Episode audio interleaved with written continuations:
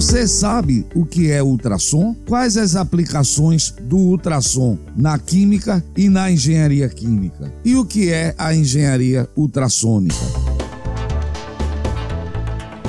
Olá, sejam bem-vindos e bem-vindas ao Papo de Química, o seu podcast do ensino de química. Sou o professor Edson Souza, da Universidade Católica de Pernambuco e do Instituto Federal de Pernambuco. Nesse episódio, abordamos o tema Química e suas aplicações, onde conversaremos sobre as aplicações do ultrassom na engenharia química. E para bater esse papo legal sobre esse tema, recebemos o meu amigo, o professor Dr. Valdemir Alexandre dos Santos. Ele é químico industrial pela Universidade Católica de Pernambuco, mestre em tecnologias energéticas e nucleares pela Universidade Federal de Pernambuco e doutor em engenharia química pela Universidade Estadual de Campinas. Professor Valdemir foi chefe do Departamento de Química da Universidade Católica de Pernambuco e coordenador dos cursos de graduação de Engenharia Química, Engenharia Ambiental, Licenciatura em Química e Química Industrial. E ele também foi coordenador do curso de Engenharia Química da Universidade Federal de Pernambuco.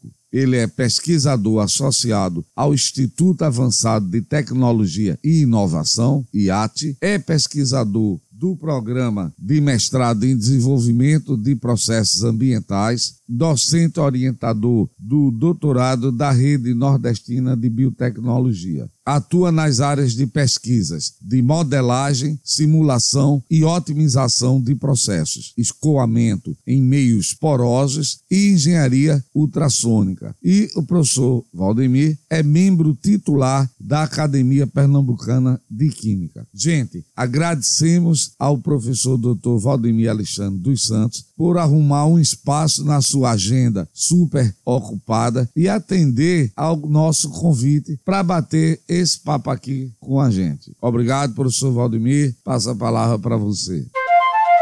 Boa tarde, professor Edson. Meus agradecimentos pelo convite para participar desse papo de química. Inicialmente, eu quero deixar meus cumprimentos a todos, todas e todos ouvintes e dizer que é um prazer para mim essa participação e que me encontro à disposição para trocarmos informações sobre técnicas ultrassônicas na química e nas engenharias. Ah, tá bem. O ouvido humano consegue discriminar sons compreendidos entre 20 Hz, a frequência mais grave, e 20 mil Hz, 20 kHz, frequência mais aguda. As ondas ultrassônicas são de alta frequência, geralmente acima de 20 kHz, com frequências superiores ao limite superior da audição humana e, consequentemente, apresentam propriedades e aplicações específicas em diversas áreas da ciência e tecnologia. Então, Valdemir, eu acho que a gente pode iniciar esse bate-papo dando para os nossos ouvintes uma visão geral do ultrassom. Então, eu perguntaria: como você descreveria o ultrassom, como ele é gerado e quais são as principais propriedades das ondas de ultrassom?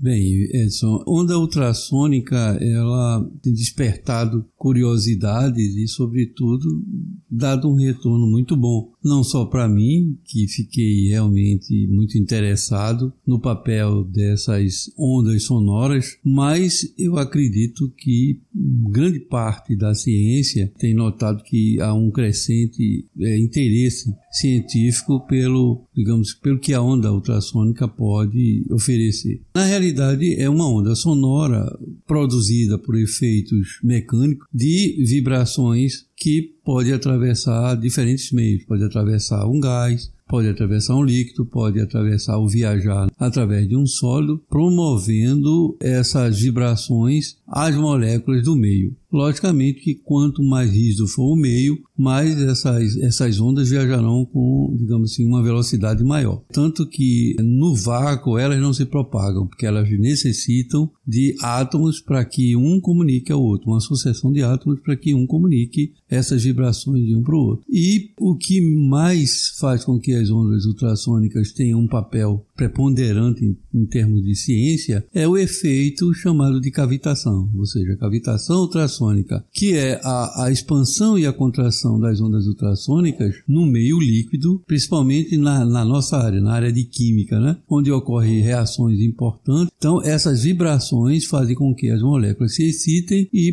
promovendo uma espécie de catálise, né? É uma catálise porque a gente ela emite a onda e não, não precisa receber, não precisa recuperar ela de volta. Mas ela promove a excitação de átomos, ela promove a excitação de moléculas e dá origem a fenômenos muito importantes para a ciência. Valdemir, nós já temos assim é, no cotidiano algumas aplicações da engenharia ultrassônica, né, do ultrassom, como por exemplo na medicina, né, aqueles famosos exames de ultrassom. A engenharia de materiais também a gente já conhece a utilização dessas ondas na análise da estrutura de materiais é, como você falou também, as ondas de cavitação que são produzidas e que nós utilizamos na limpeza de superfícies. A Marinha que já utiliza também o sonar né, para identificação de submarinos e outros materiais. Na química, a gente já conhece assim a sonoquímica, a produção de síntese químicas com as ondas, mas Existem hoje né, desenvolvimentos recentes no campo da engenharia ultrassônica que vão expandir ou melhoram as aplicações tradicionais do ultrassom.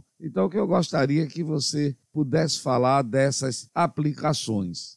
Bem, Edson, veja, na realidade, o mecanismo né, de produzir ultrassom, ele é importante não só para a nossa área né, da engenharia química, engenharia ultrassônica, como você fala, mas todas as engenharias, todas as áreas, engenharia ambiental, engenharia mecânica, engenharia civil, na engenharia de produção, materiais, na engenharia né? de materiais, todas essas engenharias se beneficiaram com as descobertas e aplicação de ultrassom. Normalmente, quando a gente faz um trabalho de engenharia química, que é a nossa área, a gente busca é, ter muito cuidado com o impacto que esse trabalho, esse processo vai provocar no meio ambiente, tá certo? E aí a ultrassom é um mecanismo, uma ferramenta especial, porque trabalha com temperaturas baixas, trabalha com pressões baixas, não necessita de substâncias químicas para agir, para excitar algum sistema, não necessita de altas temperaturas, fazendo com que não haja também a necessidade de emissão de gases de efeito estufa. É um mecanismo muito bom porque ele deu origem a uma espécie de engenharia verde. Todo o processo que utiliza ultrassom traz benefícios normalmente. Logicamente que há uma situação ou outra onde o ultrassom pode causar algum transtorno, como por exemplo, se você trabalhar numa frequência muito próxima daquela audível, como você falou, tem um, um limite né, de 20 kHz.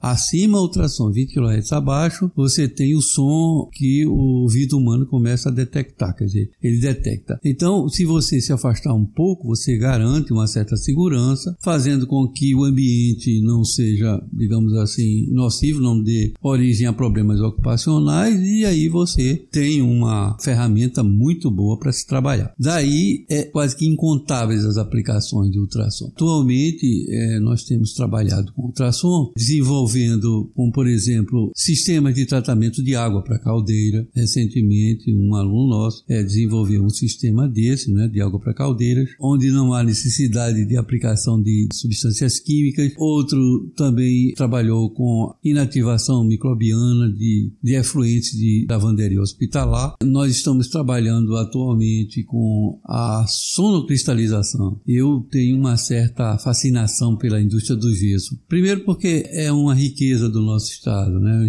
riqueza do estado de Pernambuco. Pernambuco é talvez o maior produtor de gesso do Brasil. É, com certeza, o maior produtor de gesso do Brasil. 90% do, do gesso da egipcita consumida no Brasil sai daqui de Pernambuco. E de boa qualidade. É, né? de boa qualidade, além da boa qualidade. E como eu sou um pernambucano, assim, bem bairrista, né? Eu primo por melhorar a qualidade do gesso. E eu vi no ultrassom, na ultrassonocristalização, uma espécie de modificação, ou seja, o gesso muitas vezes ele não, não é produzido como deveria ser produzido. Mas isso não é motivo para que você perca, para que você tenha uma maior quantidade de gesso com uma vida relativamente baixa. Você pode aumentar essa vida do gesso. Você pode aumentar a resistência do gesso. Como? Você controlando a cristalização, a recristalização dele. Quando você adiciona água, você pode usar ultrassom e transformar um gesso, muitas vezes de uma qualidade inferior, num gesso de ótima qualidade. Outro, outro tipo de aplicação também que a gente tem levado né, para as salas e, e para as dissertações e teses dos nossos alunos é a separação água-óleo utilizando ultrassom. Ah, legal. O, a, a, e principalmente quando você quer extrair o óleo de algum sólido que esteja misturado com a água. As vibrações permitem a liberação do óleo né? e a coalescência dessas microbolhas de óleo junto com as microbolhas sônicas, fazendo com que haja uma recuperação bem mais eficiente do óleo que estava dissolvido, emocionado né? dentro do líquido que era a solução é, ou um efluente oleoso. Então, são várias as aplicações que você tem do ultrassom, seja ela na química, seja ela na engenharia, como você viu, né? Na engenharia civil, você tem o gesso como um material de excelente qualidade, só que frágil em termos de contato com a água, a gente transformando ele num material que resiste à água e que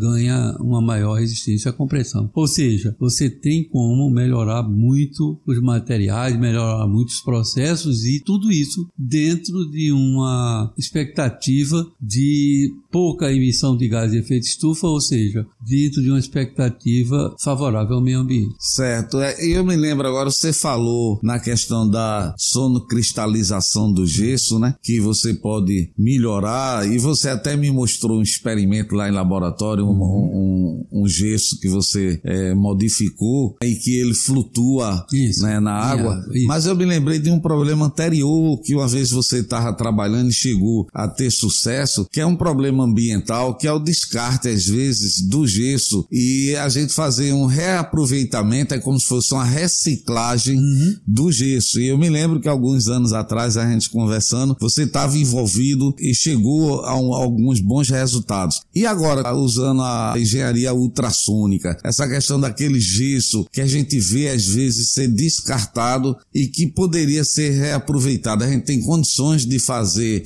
uma melhoria daquelas propriedades do gesso que estava descartado para a gente reciclar?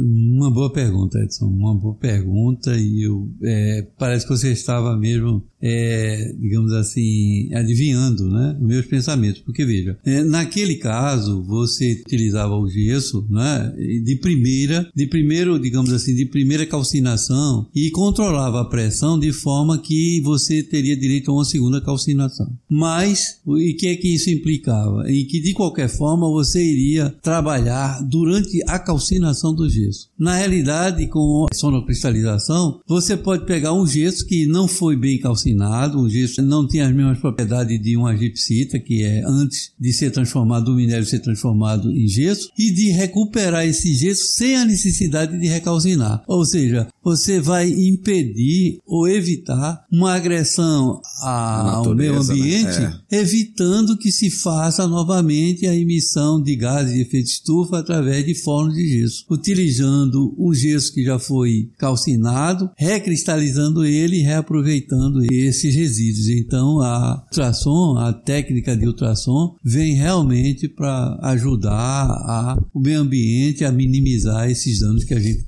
é, e seria um impacto positivo, né? Uhum. Porque a gente costuma ver, às vezes, em algumas áreas, material da construção civil descartado isso, de forma isso. incorreta, né? Uhum. E onde tem muito gesso. Então, se de repente a gente começa a reaproveitar esse material e de repente, com esse trabalho, a gente torna esse material também impermeável, aquela ideia que a gente já conversou no passado e você, como você diz, né? Você prestigia o material da terra e utilizar para construção civil, não da forma que ele é usado hoje, mas como material realmente para construir casa, como isso. sendo aqueles blocos. Uhum. Então isso tudo é possível com a sonocristalização a gente dar uma destinação. Então aí já fiquei bastante interessado também, tá certo? E você falou aí na questão do do tratamento de água de caldeira, né? Que a gente sabe que tem que ter, assim, com relação à questão de sólidos dissolvidos, um controle de qualidade muito grande. Fiquei uma época, eu trabalhava, era antiga Ródia Nordeste, e aí eu trabalhava dando suporte ao tratamento de água de caldeira. E a gente que sofria com as análises lá de sílica, isso, aquilo, outro. E aí você está propondo uma metodologia nova, mas aí é, tem que ter algum método tradicional de controle. É, você já está na fase de aplicação é, da, da ultrassom para a purificação da água da caldeira, para o tratamento da água da caldeira. Como é que está? Em que fase anda esse projeto?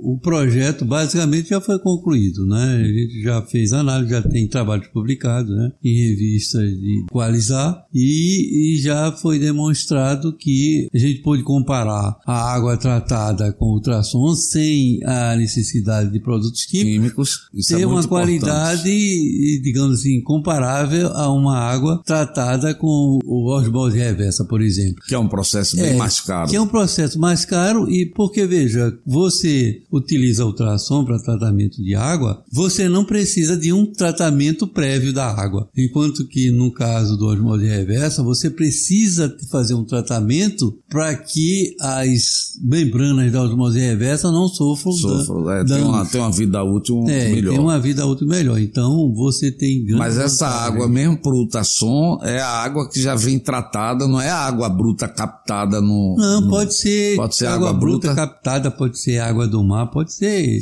qualquer tipo de água que você queira reduzir os sais, você é, utiliza outra. É, você falou agora aí osmose reversa, falou água do sal e assim a aplicação, né, direto para dessalinização. Por exemplo, é, dependendo do período de chuvas, eu me lembro que há uns dois anos atrás, no máximo três, é, Fernando de Noronha estava com um problema sério de abastecimento de água para a população e os turistas, porque estava passando por um período de pouca chuva e lá eles têm umas lagoas de captação de água da chuva, mas eles dependem muito do processo de osmose reversa para dessalinizar a água do mar para complementar a água que eles têm captada nos lagos. Então isso aí poderia ser uma excelente é, estratégia que eu acho que é um processo sairia bem mais barato, a um custo bem menor, né? Se de repente começa a fazer uma usina, um tratamento, tudo baseado com ultrassom para essa questão da dessalinização. E aí, o que é que tu fala sobre isso? Edson, eu acho que é uma tecnologia já de nosso domínio, né? O grande problema, Edson, de é, de pesquisa no Brasil, em alguns pontos do Brasil, é que você precisa sensibilizar algumas pessoas. Né? Um exemplo, só dando um exemplo para você. É, recentemente houve uma, uma espécie de desafio. Prefeitura do Recife, eita, Recife 2 é um desafio, né? e a gente formou um grupo e participou. Qual foi uma de nossas propostas? Foi a produção de um composto à base de gesso e fibra de coco verde para revestir encostas fazendo com que as encostas possam ser, digamos assim, protegidas e a gente não sofra mais com aquele negócio de chuvas intensas. Resultado, a gente fez um protótipo, testamos o gesso, testamos é, o compósito, submetemos o, o, sistema a cerca de uma precipitação de chuvas em torno de 12 horas, de 70, é, 700 milímetros de água durante 12 horas, assim, daquelas chuvas que a gente quase nunca espera que aconteça. E, resultado, o sistema ficou intacto após todo esse tempo e ainda está lá hoje o protótipozinho com a camada. Você pode submeter ele à chuva, a sol, você pode fazer tudo isso. Resultado, por não acreditar que o gesso possa se tornar uma substância tão resistente, o nosso programa, o nosso é, programa de pesquisa, atraiu curiosidade, mas não foi suficiente para ser classificado. Ficamos em terceiro lugar. Mas veja, você iria substituir né, um, um revestimento caríssimo de polímero que normalmente a geomanta, né? Geomanta, né? colocam, né? É. por um material que é do próprio da própria terra, que é de Pernambuco, as fibras de coco verde, o, o gesso de Pernambuco, o revestimento, a, a, tranquilidade das famílias, né? De baixa renda que moram nessas nesses locais, mas eu não posso fazer, eu não posso desenvolver e chegar lá aí e de revestir as encostas para suportar a chuva. Isso tem que ter pessoas que interesse, com interesse. É, o poder público tem que é, estar tá interessado, né? Tem que estar tá interessado claro. e tem que querer, né?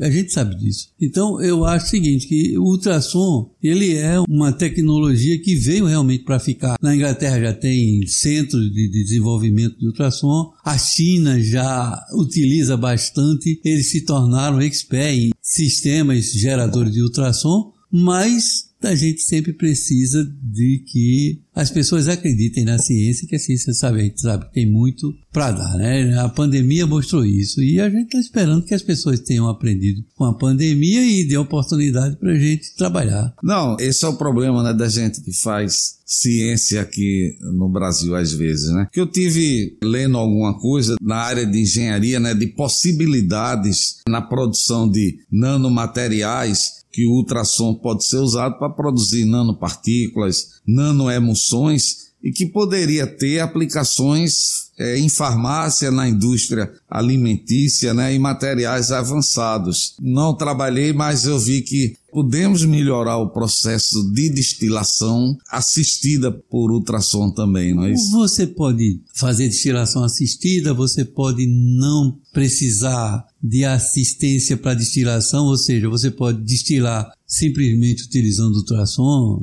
sem haver necessidade de separar água e, água e álcool e etanol, utilizando ultrassom. Porque o ultrassom ele vaporiza o líquido que tiver menor ponto de ebulição. É, ponto de ebulição. Então, primeiro ele destila o álcool e deixa a água. Quando terminar de destilar o álcool, de vaporizar o álcool, é que começa a vaporização da água. Então, se você colocar alguns anteparos, se alguma água sair, pode bater nesse anteparo e por questão de condensação, ele retorna. E, e, o melhor de tudo, Edson, é que isso você faz com um décimo da energia que você faria utilizando calor normal. Sim, isso é outro fator importante é? para a indústria, para a pesquisa. É. Um décimo da energia necessária para você vaporizar um litro de água, você vaporiza esse mesmo litro de água utilizando ultrassom. A energia que você utiliza. E além do mais, aquela, aquela, aquele líquido que fica no recipiente, ele fica a uma temperatura de em torno de quase 70 graus que já serviria para outro tipo de aplicação. Você está entendendo? Então.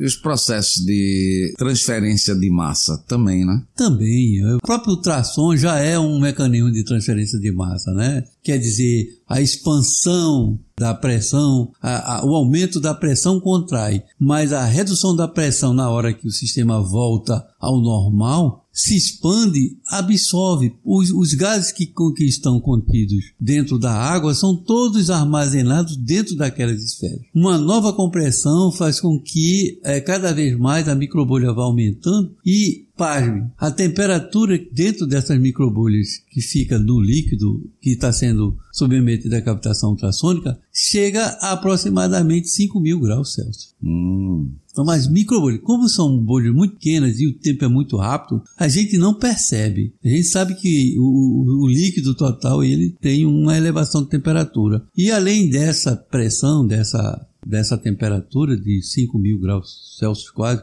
melhor 5 mil graus Kelvin quase, você tem também pressões ali dentro das gotículas, né, das, das bolhas, das microbolhas, da ordem de 10 atmosferas, de 10, aliás, 10 não, mil atmosferas. É uma coisa incrível que acontece dentro daquelas microbolhas. E todo sistema que tem é, diferença de temperatura, diferença de pressão, você encontra diferença de concentração, né? Que é a grande, digamos, o grande móvel da transferência de massa e da transferência isso. de calor. É. Então o ultrassom serve para tudo isso, né? Serve para você melhorar, reduzir o, o gasto com energia para aumentar a transferência de massa como transferência de calor. É só uma questão de debruçar, né? Sobre uma, os livros, agora sobre é, o computador e tocar para frente.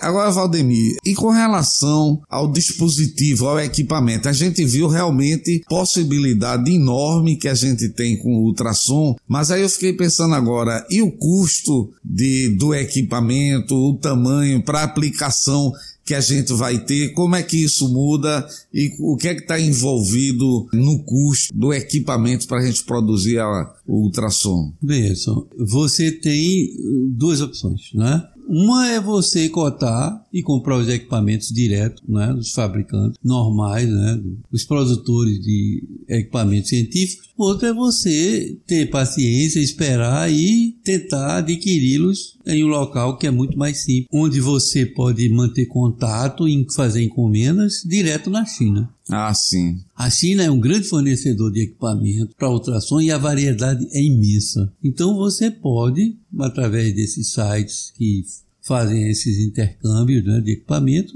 conseguir módulos já. E quando chega, você só faz os encaixes e, e armazena Sim. ele Homemade. à tua maneira. E assim, o que eu estava pensando é o seguinte, porque dependendo da aplicação, você vai ter que ter uma potência maior, uma frequência adequada para aquele trabalho. Não? Disponibilizado todos os tipos de módulos. Você é. abre, você entra no, no, nos sites de, de que oferecem produtos chineses, você tem todo tipo de transdutores, todos os tipos de geradores. Ah, você okay. tem, você, você não tem dificuldade em adquirir. Só tem que esperar um pouquinho, né? Ter paciência é. e fazer a tua compra, tá certo? Ah, tá ok, mestre. Eu acho que assim, foi muito assim elucidativo para os nossos ouvintes, né? A gente ter esse contato com a questão da, da engenharia ultrassônica, né? E essas aplicações, porque a gente tinha noção daquelas que já eram tradicionais, mas as possibilidades agora, né? Eu espero que isso motive os jovens engenheiros para que cada vez mais olhem e procurem é, se capacitar nessa área. O que é que você gostaria de complementar para a gente finalizar aqui esse trabalho?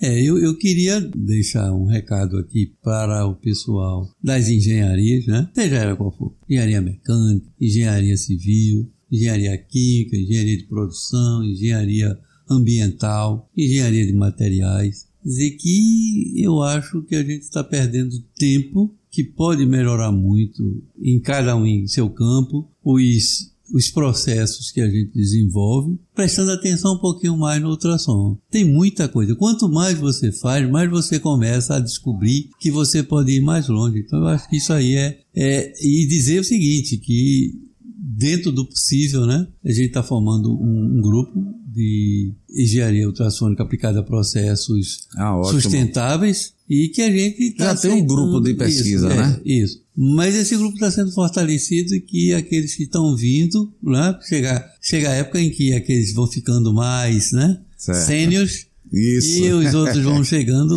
mais novos e que tem um mundo pela frente para desenvolver, para descobrir, para trabalhar. Só isso. Ah, muito legal. Então, gente, agradecemos mais uma vez né, a disponibilidade do meu amigo aqui, que a gente já conhece, vou nem dizer quando a gente conhece, mas faz muito tempo, né?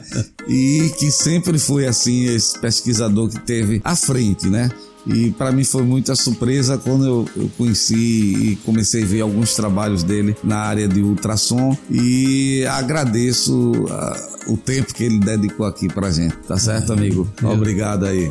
Eu que agradeço e fica à disposição. As pesquisas vão continuar, né? Então as novidades quando tiver o. Tá certo. E quem ficou interessado, quiser depois mandar alguma pergunta, algum questionamento, no nosso, na descrição do episódio sempre tem o nosso e-mail, né? Arroba é podcast arroba papodequímica.com. Pode mandar que a gente. E o professor Valdemir também tá lá no CNPq, tem lá no, no, no Lattes, tem na página da Universidade Católica, tem os contatos deles, tá bem? E não se esqueça de mandar esse episódio para seus amigos, nos seus grupos de WhatsApp, da família, da universidade, da escola. Vamos aumentar a nossa podosfera. Até o próximo episódio, pessoal. Tchau, tchau.